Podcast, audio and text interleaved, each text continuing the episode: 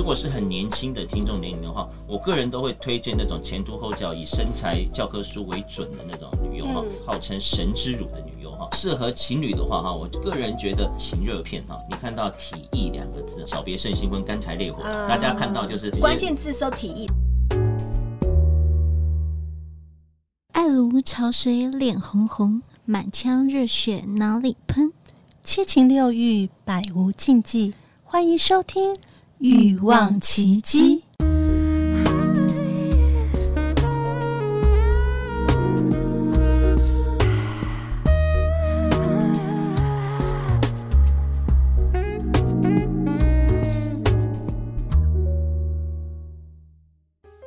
在这里，我一丝不挂，脱下尘世间的束缚，忘情解放。在这里，我们坦诚相见，兴致勃勃地摊开最耻的那一面。爱姬爱上了姬，含纳越含越大。我们从乳头聊到龟头，头头是道。灌了碗迷汤，全身硬邦邦。服下了春药，你说我还要。欲望奇迹，打开我心房，相约来行房。我是亨利市长，我推荐欲望奇迹。欲望奇迹由情欲作家爱姬以及韩娜夫人琪琪共同主持，让说不出口的故事都在此找到出口，陪伴你度过有声有色的夜晚。大家好，我是两性情欲作家爱姬。大家好，我是韩娜夫人琪琪。哇，我好兴奋哦！今天这个通告我们敲了一两个月有了，哦，我以为是一两年，没有，筹备很久，但是终于从要邀约时间终于排到今天了。而且这个今天的来宾，我真是久仰大名，超级。对，然后想说今天竟然可以在这样的场合可以一起聊天，好开心哦！对啊，终于见到本人了，太棒了！我们今天邀请谁呢？好，大家好，我是一剑晚春秋，谢谢谢谢琪琪，更希望那个 跟那个埃及，这个其实真的其实没有那么难约啦。我是我也是上礼拜说，哎、欸，要来要来，那就来。原来是中间人搞的，鬼对对对对对，是这样。OK，好啊，那其实呃，我知道一剑晚春秋的这个。呃，名号很久了，是对。然后因为我自己本身也在写情欲文学嘛，嗯、所以我第一次呃，就是想说，哎、欸，好像有机会可以遇到的时候呢，嗯、是那时候刚好我有一个朋友，他在帮波多野结衣，嗯，就是他们有拍一个电影叫做《沙西米》哦，沙西米，对对对，沙西米。然后我想说，哎、欸，会不会有机会呢？有有就是可能就是会呃，在什么样的场合遇到？可是刚好那一场没有遇到这样子，对对对，对，对，对。那我想说，哎、欸，但是这个就关于。这个 A B 的产业，还有关于你个人，其实我们都有还蛮多蛮多的好奇。是是是，还希望借由今天的节目呢，可以让你跟大家分享。好啊，好啊，没问题。我们今天为你设了一个主题，嗯，低潮的指引大师，移动的成人百科全书。不敢不敢不敢。建大是你的那个，就是江湖江湖的俗名叫做建大。哎，是大部分人为什么不叫你小秋秋？呃，因为 男人就是喜欢大，所以人家叫我小秋秋的时候，我基本上是不会回头的。对，人家叫我健大，哎哎，我是大师。了解。我们听众是好像有一个好奇的问题，是关于名字的部分。是，嗯嗯。呃，我们在。有就是有 Google 到查到您的是是，就是。那本名叫黄正，是为了叫一卷晚春秋而叫黄正的本名吗？没有啦，因为其实这个黄正从从小就是我的名字了，真的本名对，是本名就是这个，我没有改过。那就天生就是要做这件事情，又黄又正，所以我以前那个在大概国中的称号就叫 A 哥了哈，然后到了那个高中就叫皇帝了，所以大家就知道我从国中就开始嗯非常就是执着于我的本业哈，读书才是不务正业了哈，对，然后来。叫一剑晚春秋，是因为那个时候其实又看布袋戏，也看武侠小说，那就是比较有一些嗯，觉得自己是江湖任侠人的职务那个感觉了哈。这样这个名字会比较有那种就是武林大侠的感觉了哈。那最重要哈，这个名字我个人最满意的就是这个晚这个字哈。嗯，晚这个字哈，其实是一个呃。可以非常庄重，也可以非常不庄重的字了哈。讲到不庄重哈，晚长的晚就是这个晚哈。Oh. 对，那讲到庄重呢，你比方说像那个古龙的武侠小说，有一本好像叫做《晚花洗剑录》吧，对不对？其实这个就感觉好像是有一个层次在。那我希望我能够向上有点层次，向下要有更多层次，所以这个晚这个字是想了很久，最后一个决定的字了。哦，这样子，或者就一剑春秋了。对对对对，一剑是一剑就是你知道吗？那个笔嘛，笔是就是孔子说就是那个春秋写春秋的那种感觉了哈。然后那个剑其实也有一点，就是自己底下那个那个的那个那个懂懂懂，对对对。嗯，好，那想问一下，就是说，呃，问一些呃你。过去、现在和未来的发展，因为你现在其实呃已经开始慢慢。就是也会出现在荧光幕前面了嘛？嗯嗯对，那你你过去怎么样？呃，开始写这个呃写相关的这个呃文章啊，然后现在在做哪哪些事情？然后你未来还想做哪些事情？好的，呃，过去一开始的时候哈，其实最早最早会有这个构想哈，我们画了一个蓝图哈，大概十十年我要成为 AV 教父哈，然后二十年我要统一江湖，成为那个台日之间的那个情色教父哈。其实讲上刚刚讲的都是胡烂的啦，没有了，怎么可能？因为我我是一个我是一个电视新闻人了哈，那记者出身，对，嗯，记者编辑都做过哈。那其实最早最早的时候，我是呃就是在 PTT 上面有跟大家讨论一些东西。后来那时候 blog 流行嘛，我就开始写了 blog。嗯，那 blog 那时候是写在雅虎奇摩的 blog，那一天大概三百人到四百人左右的浏览量哈。然后有时候会跑到一千，那通常我也找不到原因，然后就会很开心，就会觉得哇。我也是一个小小的网红，没有啦，其实根本就没人在看。后来呢，会变成把这个部落格变大的原因，是因为因为我本身是正大新闻系毕业，我有很多同学在新闻领域发展。有一天有那个有一个苹果日报的同学打电话给我，跟我说，他们高雄有一个社会案件，是好像有一个人看了 A 片以后去做了一些不是很好的事情。他们在旁边挖了一个板，是想说有人是这样看 A 片，但另外有个人是这样看 A 片，他就想到我。然后正好我有那个写一个 blog，其实他本身是不知道 blog，他只是想到我而已。你看我就是从以前从小到大的印象就是给人家看我一直在看 A 片的。然后我就说我我有一个 blog，他就说啊好好，那你就来就来帮忙一下。然后呢，我那个时候就是。答应了他帮忙以后，但是我有一个要求，因为我本身有自己的政治工作，我跟他讲说，你必须要把我拉背，你不要让我露脸，因为露脸对我的工作会有麻烦。啊，那个记者，摄影记者也一很豪爽的一口就答应，然后到，所以我就给他拍了一些照片，结果隔天呢，苹果日报那个那个刊出来以后。我发现我的照片是面对镜头比着耶，拿着手上拿着一个布丁桶。以后一定不要相信他，马上被发现。后来我就觉得自己实在是很愚蠢的人，我自己就做电视新闻，我就知道不能相信记者，为什么我自己还相信记者？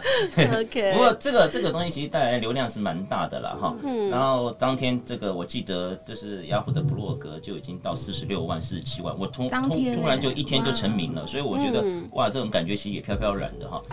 可是也是因为这个流量，让我觉得说，哦，这个东西好像可是真的还蛮多人喜欢看的，所以从此以后我就把它固定下来，变成一个呃专门用来写作的一个，就是每天都有保持写作的习惯这样子。然后就这样子，从二零零八年到现在已经二零二四年了，所以我们做这个工作其实做蛮久了哈。你的保持是就是是一天的频率？对对对，哎，应该这样讲，我一天大概是写三到四篇啦，一天一天，对对。然后这十六年里面，我只有八天没有更新啊，那八天没更新是因为蜜月哈，再更新太太可能会抓狂哈，对不对？也就是说，这个这个工作其实乍看是兴趣与工作结合，但实际上它其实对我来讲已经有一点就是。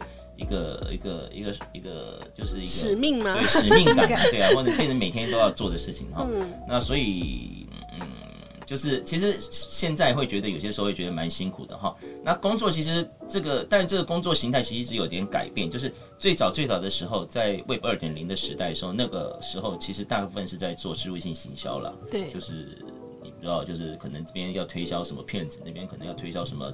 情趣用品，然后我们就来写一个试用报告，写一个那个心得观赏心得哈。然后大概到了二零一六年以后哈，那公司决定就是我们我跟另外一个这个创业伙伴就一起把公司扩展开来，开始做所谓的线下活动。然后后来到了二二零一七、二零一八年开始那个台湾的成人博览会哈，风起云涌，那我们在里面也有扮演一些角色。然后开始慢慢的就整个整个开始做转型的工作哈，那最主要是现在的业界其实也变了啦。嗯，比方说各位这边在现场的大概三个人四个人里面，那个谁的电脑有光碟机？没有了嘛，现在大家都在看串流了嘛，对对对。所以整个整个工作的转型也是变得非常必要哈。再加上疫情后的三年，我们差点倒闭，就是你知道，因为没有完全没有收入这样子，就是那个，然后包括因为因为整个整个状况都改变了。大家的广告预算都是投在社群，包括像 FB 啊，或者是 YouTube 啊。对。然后我们本来网络上提供的购物功能，其实现在其实也卖不赢 Momo 了。这个所以简单讲，现在的网络环境很残忍啊。嗯。所以在疫情之后，其实就是比较往就是线下活动的方向去发展嘛，所以这就是大概过去。你说未来要怎么样呢？未来当然还是希望能统一江湖了，没有 没有了，其实就是希望能够把这个这个活动就是变成一个固定化的固定的固定的活动啦，就是还是希望就是把这个活动能够做大，因为其实现在在二零二三年开始这个疫情后的时代。就是同业变得非常多了，那我们看到了别人的长处，也看到自己的短处，所以自己真的觉得是要好好努力了。嗯，那我还蛮好奇啊，因为刚刚有提到，就是说你除了那个蜜月期间没有更新之外，几乎都有更新。嗯，那呃，像你看过那么多的 A 片，嗯，你觉得对你的个人生活或是伴侣的亲密关系有没有什么影响呢？这个完全是呃，其实其实哈。呃，内人哈，贱内哈，其实是这个，我个人觉得在某些程度上是跟我是天天作之合了哈，因为他第一个他不干涉我看 A 片呐，第二个他也不跟我看 A 片呐，所以他不知道你看什么，你都自己一个人看，对，我都自己一个人在客厅看，然后他其实不太就是干涉我工作，然后也会发出声音吗？不会吧？我就有了有了，有些时候那个他听到沙发在震动的时候的声音，他就不会跑出来。然后你说对性生活有什么影响？其实没有啦，因为就是对我来讲，就是太太对那方面的事情并没有很大的兴趣，所以我们其实也不太使用什么花招什么的，就行礼如仪哈。然后等到第二个小孩出来以后，其实基本上就就就就休息了，OK，就停工了，所以就。呃，也没有什么不好啦。我个人觉得，因为其实。结婚这件事情对我来讲就是彼此互相的尊重吧。那他其实蛮尊重我的工作，嗯、那我当然就尊重他的选择。那我问一下，去看 A 片的同时，就是对你的心态是真的在做功课，或者在说，哎、是我的工作，你有享受吗？还是说我真的在同时要打手枪这件事情？呃，我觉得，我觉得哈，对我来讲，要做一个，要做一个，就是那个把这个工作做好哈。你对这个工作保持热情是很重要，而这个热情就是我看片还会不会硬这件事情。对啊，对啊，对啊。你如果会硬的话，那你我个人觉得还是有感觉。就是我对我来讲，这个就是一个一个一个工作的欲望啊，这样下去，对啊，是比较有热情。我是很怕哪一天我真的看了一点感觉都没有，只会觉得啊，看好烦。这种可能真的就是我可能要考虑离开这一行的时候了。所以你有你自己的偏好吗？哪些会让你硬的？其实我最早最早 会有不同的阶段，对，不同阶段不太一样。没错，最早最早的时候，其实只要看片就会硬，因 为因为那时候海绵体呢还是很发达的，好吧？然后第二，然后后来等到再大一点的话，其实就个人喜欢就是看脸啦。其实我对身材没有很在意，我只是对自己喜欢的脸有兴趣。然后大家再大一点的话，就开始对身材有兴趣，你知道，因为人哈。就是这个，就是我觉得每到一个过程，我们要不要把大一点的年纪稍微把它讲讲？呃，最早看 A 片是十一岁嘛，哈。好哦。那个时候只要有 A 片看就很兴奋的，对啊，对啊。然后后来到到到大学以后，开始喜欢童颜的女女女孩子哈，就是喜欢那种看起来娃娃脸的女生。嗯嗯。然后到了大概二十九到三十岁，这你看我中间有维持一段很长的时间，就是一直看脸，一直看脸。对。到了三十岁以后，身材对我来讲非常重要，然后我开始会去辨识。这个女生是真的还是假的？当然很，很有些女生很好辨识啊。比方说像已经过世的范岛爱，你一看就知道那个前面塞的是盐水袋。但你到现在就很难辨识，嗯、因为女王波那个发育都做的非常非常好，对啊，那个都自体脂肪，你很难去辨识出来哈。然后在那个时间看身材，就是大概有看了十年。现在大概比较喜欢看剧情片了。那剧情片大概就是有一些很知名的剧作品，比方说。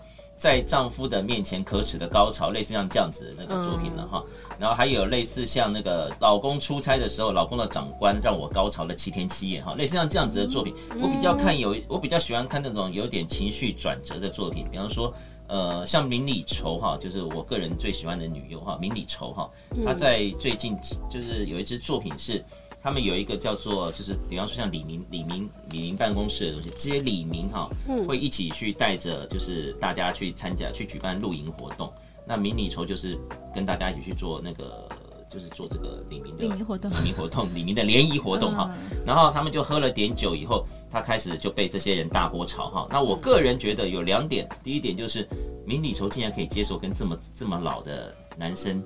就是在那边演出这么亲密的关系，嗯、那我是不是也有机会？哦，很很励志是吗？对 对，励志励志成为男主角，对对对。然后第二个就是，其实明里愁在里面的演出其实是有一些变化的。比方说，他一开始是喝醉酒，然后就是被人家有一点霸王硬上弓，那个时候他是有点欲拒还迎了。但到了最后最后的时候，呃，因为她老公后来也知道她去露营这件事情是不单纯的，所以就要求她，你不要再去给我露营了。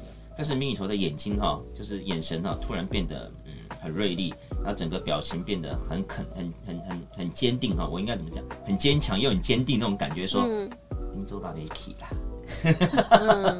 对，大概是这种感觉啦。那我就会觉得，哇，想想他刚开始演剧情片的时候。连背台词都卡卡的，现在已经可以演出这种表情、这种神情、这种乖戾的神情，我觉得啊，那太太棒了，硬了，硬了，硬了。啊，所以你也并不是完全是，对啊，已经是脸的，对，她已经不是脸身材，是演技派，对不对？是我现在有深度、有才华的女生，对，没有错。那我觉得就顺便来推荐一下好了，有没有推荐适合呃男人啊？这是有一个听众问题，适合男人掏枪，还有适合女人 DIY，还有适合。情侣共赏的一些片子哦，是的，男，因为其实每一个人的看法都不太一样哈。嗯、因为我不知道你们的听众年龄哈，如果是很年轻的听众年龄的话，我个人都会推荐那种前凸后翘、以身材教科书为准的那种女优哈。嗯嗯、比方说像安斋拉拉这种号称神之乳的女优哈。嗯、那现在其实整个业界，你知道现在包括呃选材就是比以前就是比较严谨，然后呢医美技术也比较发达，所以现在的那个就是。所谓的这种就是就是喝安佳奶粉长大这些乳牛级女优非常非常多哈，像安斋拉拉，像、嗯、像那个紫光，它紫光是一个风外面的部首，里面是一个停止的止。然后，然后叫做光哈，像那个旧尾牙医这几个其实都蛮不错的了哈。现在目前其实就像经纪人讲的，你有你有你有奶子就不怕没工作哈。嗯。然后比方说适合情侣的话哈，我个人觉得两种作品比较适合。第一种作品就是所谓的情热片哈，情热片就是很简单，就是你看到体意两个字哈，大概就可以就可以去去看。情侣就会喜欢。对对对，那个这种这种片你就简单讲就是小别胜新婚，干柴烈火，大家看到就是直接直接。关键字搜体意两。对对对对对对。OK。对这种事情就是你反正大家也不需要不需要什么交谈，就是我们很久没见面了，见了面就马上来一个温存一下哈。那基本上这种作品其实都蛮激烈的，然后很适合那个情侣一面看一面模仿了哈。然后另外一种就是呃，如果你在你的另一半眼中哈，如果是男生，你在一半的眼中不要是那种就是你不要曝光说你自己在看片上面可能有非常非常变态、非常非常的倾向的话，我个人觉得 S O D 集团的 Silk Label 哈，这个就是专门。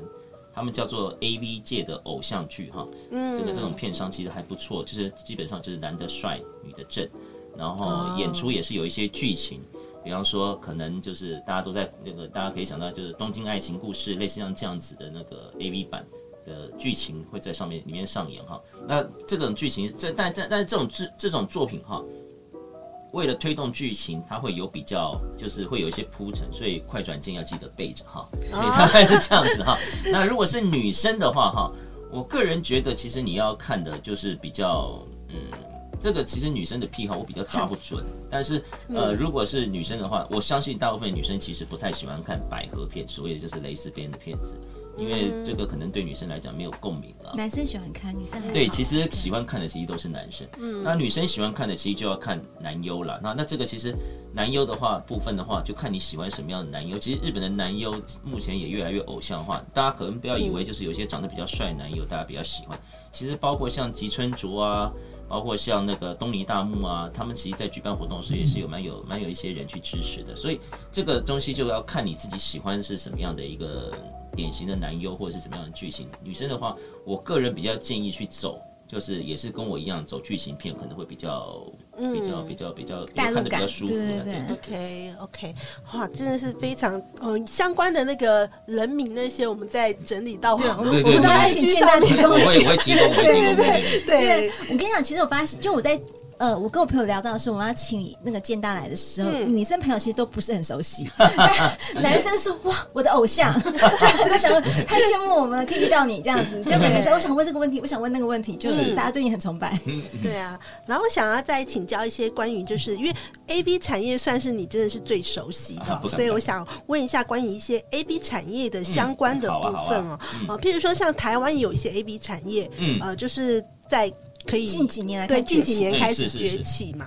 那因为可以露三点啊，不用马赛克啊这些，所以你觉得本土的 AV 的这个优点和问题是什么？然后你看不看好台湾这或是华语世界这个 AV 产业的发展？好，其实台湾这一块哈，其实你知道业者其实都有非常骄傲的跟我讲说，嗯，台湾目前是整个亚洲最大的成人。影视产业的基地哈。嗯，这个我认为他们没有在唬烂。哦，对对对，因为我其实也看过蛮多人现场去拍片啊，是怎么样子。那你说台湾台湾的优点是什么？就是目前的优点，我个人觉得是整个政府的法令其实对他们来讲是友善的，就是你其实只要管好自己东西卖不卖得出去就好，你不用担心哪一天你拍到一半的时候有人破门而入，你们在做什么？那这种感觉，对对对对对，这这个我觉得这个是一个优点了。第二个是，其实台湾其实。可以去做台湾的这个这个这个产业跟日本产业不太一样的是哈，台湾其实呃有平台有片商，那但他们的角色不见得，因为像日本的片商就是很固定，我拍片然后我要赚钱，我要把片子卖出去，我要赚钱。台湾其实不太一样，他们其实也有当然拍片卖钱，这这拍片赚钱这种事情，但是他们的赚钱方式其实有分好几种，第一种就是我们一样卖片嘛，但其实这个东西现在已经渐渐式微，原因是因为。谁谁谁在买片？通常都是自路行销的方式。对对对。但所以这个这个聪明的台湾业者出现了第二条路，就是置入性行销。对。那基本上就是我把整个片子一开始就卖出去了。嗯嗯。然后你卖出去了以后呢，是怎么做？所以你会看到大家经常干掉说，台湾台湾的台湾的片子。呃，上面有那个 QR code，或是有浮水印，或者是贴那种水贴，对不对？对，对，游乐场，对对对对对。那这种其实背后，其实大部分看到，大家如果看到的话，其实熟悉的话，你去扫一扫就知道，大部分是博弈业者啦。对对对对对。所以，呃，我觉得这个也不是一个坏事啦，因为其实对我们来讲，哈，就是对，也不是对我们来讲，对他们来讲，哈，最重要的目的就是活下来嘛。所以我觉得这样做，呃，当然外面人。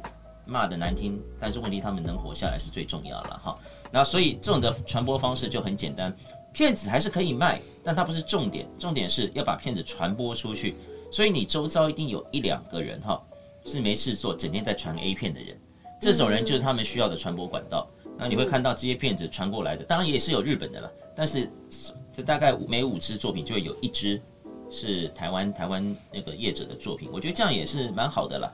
那你说未来的话怎么样？其实台湾现在慢慢的看起来哈，有没有人去做置入性行销这件事情实在太重要了。所以到目前来看，这个这股风潮慢慢在降降降降温啦。讲白一点就是这样。所以你最近应该会蛮少看到台湾业者的长片了哈。嗯，因为因为这个简单讲就是爸爸不见了了哈，所以就会这样子。所以呃，大家可能很久没有去看 Swag 哈。大家如果有机会去看一下 Swag 的首页哈，现在 Swag 已经变成直播平台了。嗯哼，对对对对，就是简单讲就是所谓的黄波哈，以以对岸的讲法来讲就是黄波了，就是比较比较走情色路线的直播哈。所以这个是未来我觉得台湾人的好处是我们的脑袋很灵光，就是在做生意这方面哈变化很快。但是但是坏处是哈这一这一块就是所谓的情色产业，它本身就有所谓的就是一些限制，比方说。嗯，你你要怎么样让大家吐钱出来？因为台湾人从小到大很少人在为这种事情付钱了。是啊，对啊，所以其实对他们来讲，现在这个东西其实是有些瓶颈了。是，对。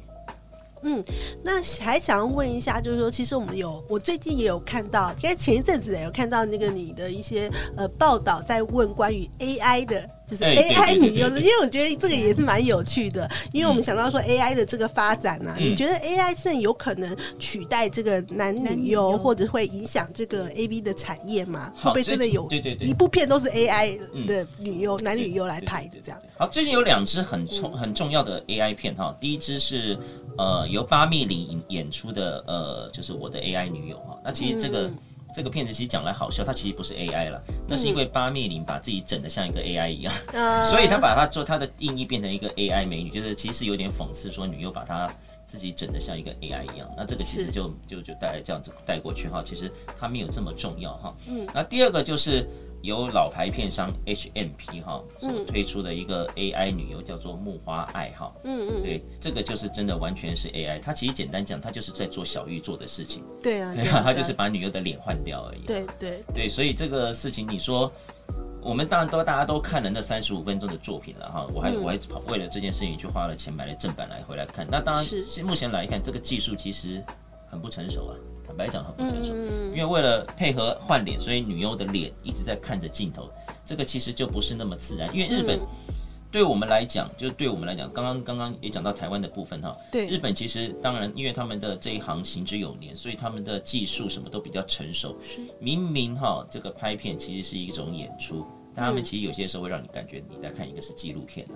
对，所以所以呃，但是这个 AI 就会有一个问题，就是因为他要执着于换脸这件事情，所以女优的那个那个脸是一直面对镜头，但是有一些有一些有一些那个指挥艇组合的姿势哈，它其实是没有办法让那个脸是直接面对镜头的。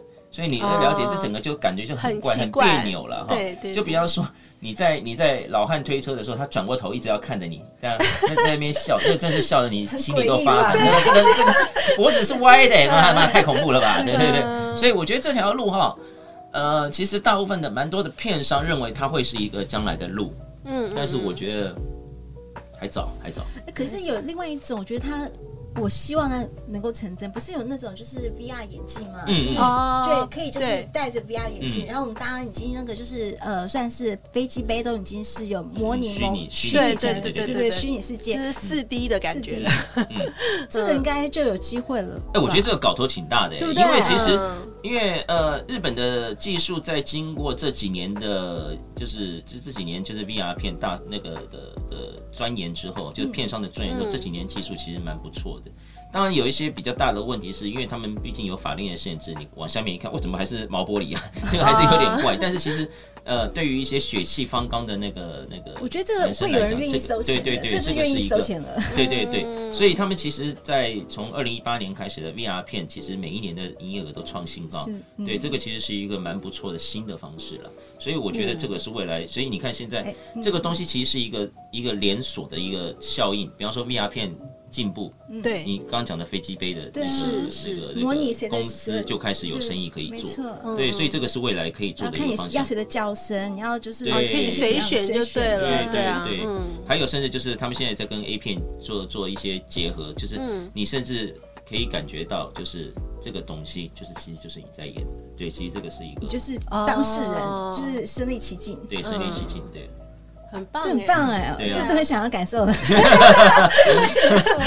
姐姐想拍个 A 片，好像男生跟女女生的就难有难度了哎。我觉得男生比较可以想，就是女生要想办法有这样的身临其境有难度哎，你不觉得吗？怎么插入我们呢？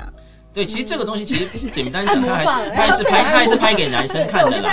他就还是拍给男生看，所以女生是女生在上面扭嘛，那你们看就会觉得哦，是这样子。那如果是哪一天有转换过来的话，就是你看到一个男生在那边，那可能是 gay 片。太有趣了，想要问一下，就是说。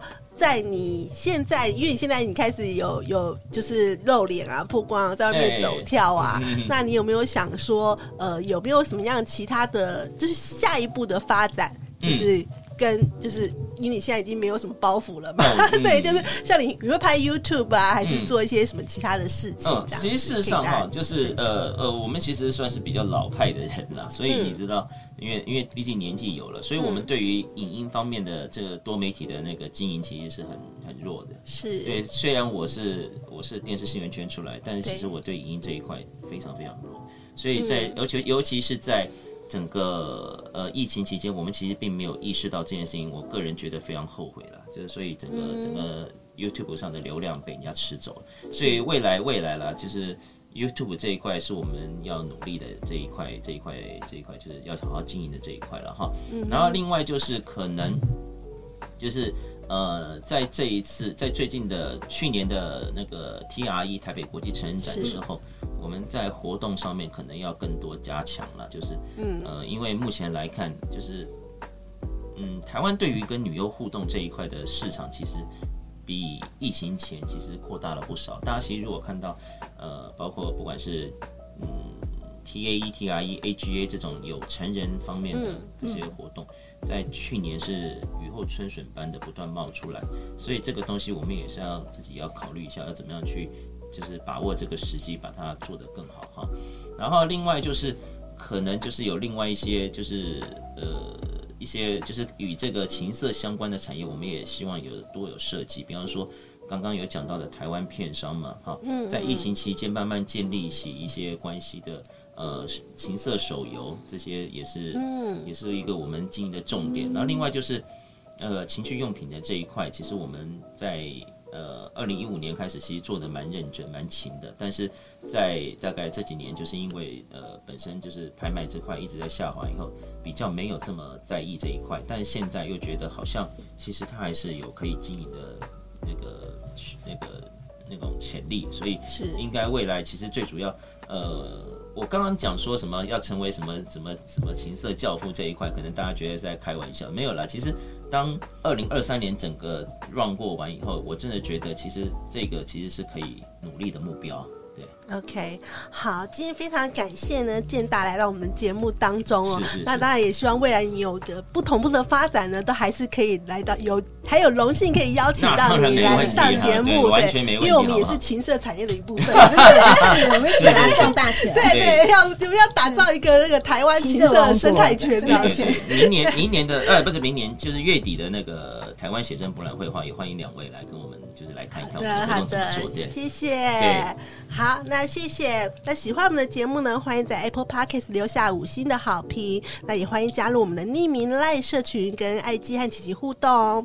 谢谢建大，我们下次再见。谢谢，拜拜。百无禁忌，共创你的高潮奇迹、欲望奇迹。我们下次见。